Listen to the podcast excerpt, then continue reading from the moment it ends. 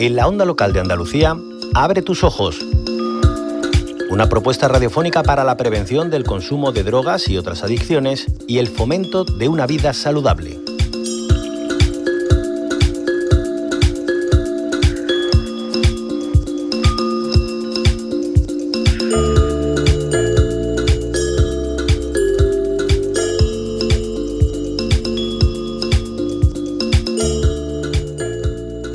Nuevo, en Abre tus ojos hablamos de prevención de adicciones, hoy centrándonos en una nueva detectada por las asociaciones que trabajan en la prevención de la adicción a los juegos de azar.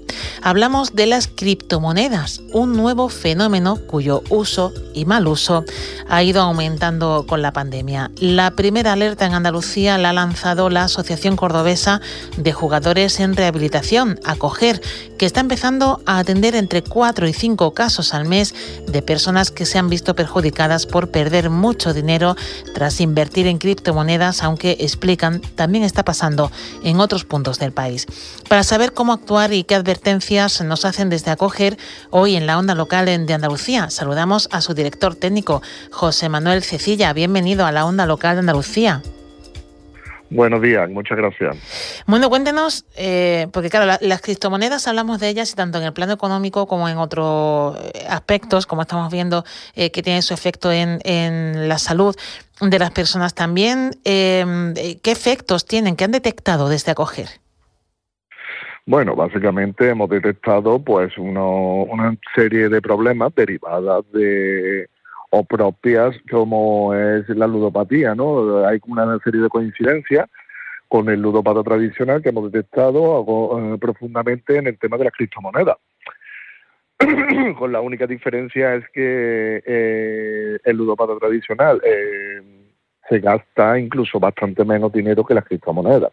Hay que tener una, hay que tener un conocimiento profundo sobre este tipo de moneda virtual que lo primero que tienen que saber las personas es que no está reconocida por el Fondo Monetario Internacional ni por el Banco Central Europeo. Por lo tanto, especulan con ella pensando que pueden ganar más.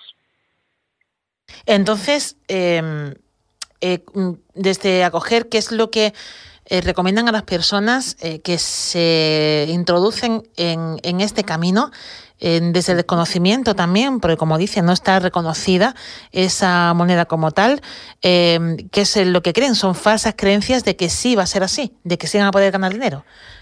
Efectivamente, digamos que las la criptomonedas son una especie de, eh, digamos, concepto parecido a la bolsa de valores, solo que como no están reconocidas, la, la gente además tiene mayor acceso, por una bolsa de valores la gente no tiene tanto acceso, pero aquí sí, ¿no?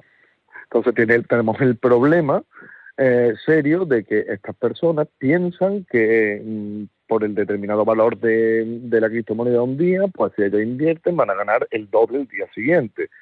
¿Qué pasa? Que el único problema que tiene es que eh, no es que no solo pierdan al día siguiente, sino que intentan invertir más dinero para recuperar lo perdido. A esto hay que añadirle una, una cosa muy clara que nosotros estamos dando a entender aquí a todos nuestros pacientes, y es que este tipo de monedas no te la compra una entidad financiera, no te la compra un banco. Este tipo de moneda la única persona que te puede comprar es un cliente particular. Con lo cual te hace imposible recuperar tu dinero, porque obviamente hay gente que cuando tú a mí me vienen y me dicen, oye, es que tengo 7.000 euros en criptomonedas, yo no te las voy a comprar. Si sé el conocimiento y conozco sobre ellas. Entonces tienen el problema de que el dinero está atrapado. Claro, lo tienen, pero no es efectivo para poder eh, usarlo. Canjearlo. Claro. Eh, este tipo de información, eh, imaginamos que es la herramienta principal para prevenir la adicción a las criptomonedas. No, no exactamente. La información es buena, siempre es buena. Tienen que saber el conocimiento exacto de lo que es una criptomoneda y todas las características que posee. Obviamente las criptomonedas se están usando en fundamentalmente para especular, ¿no? Estamos viendo que incluso en guerras como la de Ucrania, que está viendo en Ucrania, eh, mm, China y Rusia están eh, comprando material de guerra por criptomonedas, porque no tienen otra vía por donde comprarlo, ¿no? Entonces, claro, obviamente este tipo de moneda se utiliza para eso, para especular. Obviamente para una persona mm, particular, si lo que quiere es invertir para ganar, este no es el camino. Claro. Em, en, ese sentido, entonces, ¿qué hacen desde acoger para prevenir eh, este tipo de adicciones que entendemos, bueno, son juegos de azar, en este caso es una inversión mal entendida como tal, pero ¿qué podemos hacer para prevenir eh, eh, este tipo de, círculo vicioso? Fundamentalmente sí hay que, hay que aclarar que se comportan como juegos de azar. siempre se están siempre se están siempre se están portando así porque tú no sabes lo que va a pasar mañana si esa criptomoneda va a bajar a la mitad o va a bajar tres cuartos o va a subir un poquito. Entonces, fundamentalmente es como si fuera un juego de azar. ¿Qué pasa? Que el problema es que el círculo virtuoso es el mismo que una, una máquina tragaperra, exactamente igual. Yo pierdo, pero quiero recuperar mi dinero. ¿Qué pasa? Que no lo recupero, lo que hago es que sigo perdiendo más. Y si luego yo peleo con el, con el hándicap de que si yo quiero recuperar mi dinero, tengo que buscar una persona que me lo quiera comprar lo cual es mucho peor. Claro, porque estamos a expensas de lo demás. Sistema, el sistema es exactamente igual. El problema es que nos estamos encontrando nosotros, por ejemplo, aquí en Acoger, y, por índole también toda la Federación Andaluza en este caso, es que eh, mm, la gente se ha tomado esto como un tema de inversión cuando realmente es un tipo de ludopatía. La ludopatía se está abriendo mucho campo. Entonces, claro, ya no tratamos solo el ludopata tradicional, ya no estamos, ya estamos tratando a gente con este problema en torno entre cuatro o cinco personas más o menos mensualmente, ¿vale? Entonces, claro, tenemos este, tenemos este problema y claro, el tratamiento, obviamente, que nosotros es fundamentalmente primero la prevención, que es informar a la gente, ¿no? De, oye, mira, esto está pasando, hay que tener cuidado. Eh, ¿Qué actividades concretas de prevención hacen desde acoger para eh, todo tipo de, ludopatías como las nuevas y las tradicionales, como bien está contando José Manuel Cecilla?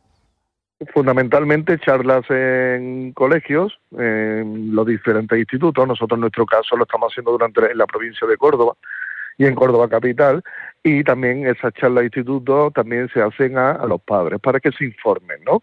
Porque también hemos detectado que hay muchos jóvenes que invierten en criptomonedas.